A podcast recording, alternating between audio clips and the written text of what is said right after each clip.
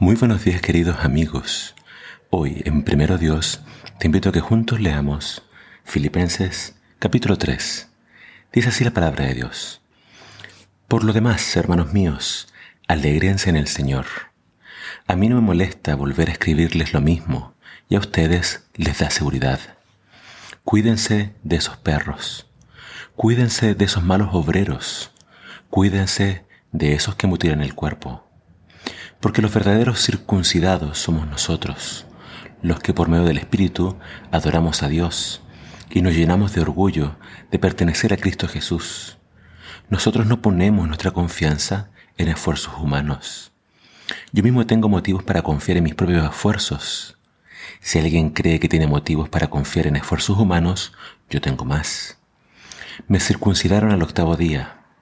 Pertenezco al pueblo de Israel y a la tribu de Benjamín. Soy hebreo entre los hebreos. En cuanto al cumplimiento de la ley, fui fariseo. En cuanto al celo por cumplir la ley, fui perseguidor de la iglesia.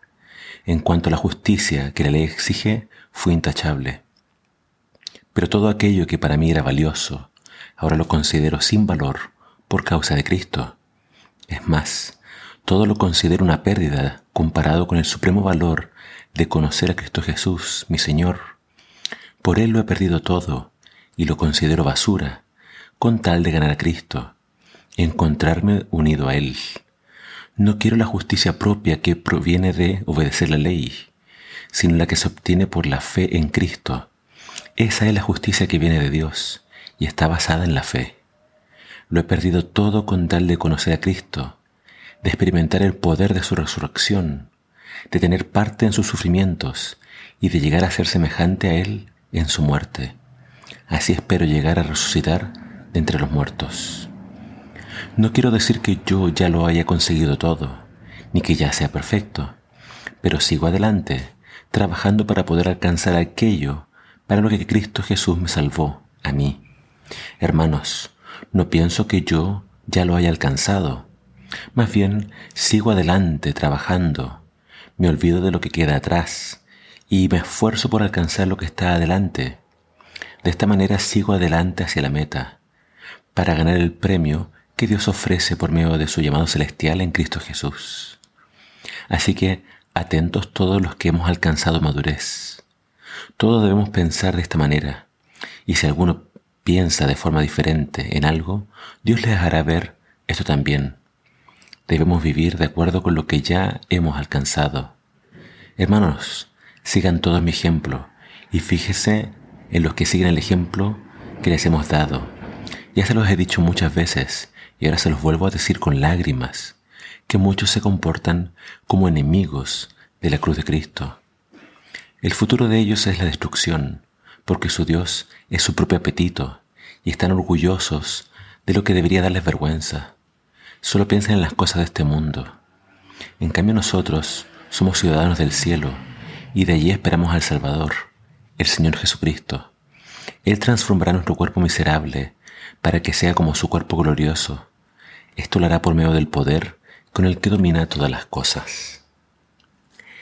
En este capítulo encontramos una idea muy importante. Pablo habla de seguir adelante, proseguir a la meta. Y estamos en esta carrera. Pablo siempre usa estos términos de las Olimpiadas para referirse a la vida espiritual y para referirse a la salvación.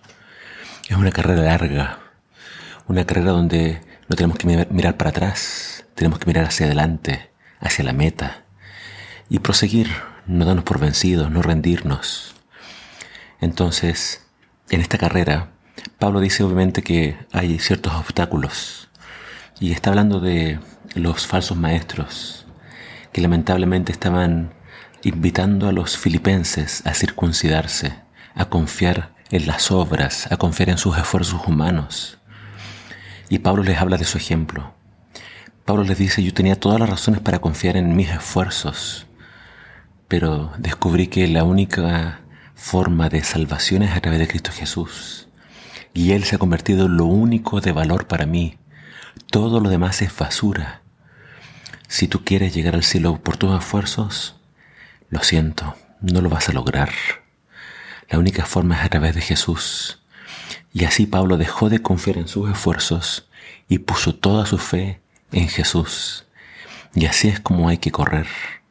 Permitir al Espíritu Santo que haga la obra en nosotros, que nos vaya cambiando y mirarlo a Él, poner los, ojos en Él, seguir adelante. Pablo le habla a la iglesia y les dice, tenemos que entonces tener este objetivo y con madurez seguir adelante. Eh, en el caso de los maestros falsos, Pablo tiene palabras muy duras para ellos. ¿Y por qué? Porque ellos estaban haciendo tropiezo a la iglesia. Entonces la paz viene de poder poner nuestra fe en Jesús. Que cuando leas este capítulo, también tú te sientas animado a seguir adelante, a no rendirte, que a poner tus ojos únicamente en Jesús. Que tu única meta sea agradarlo a Él y que tu única meta sea ser encontrado en Jesús para así tener la esperanza de la resurrección, la esperanza de la vida eterna. Que el Señor te bendiga.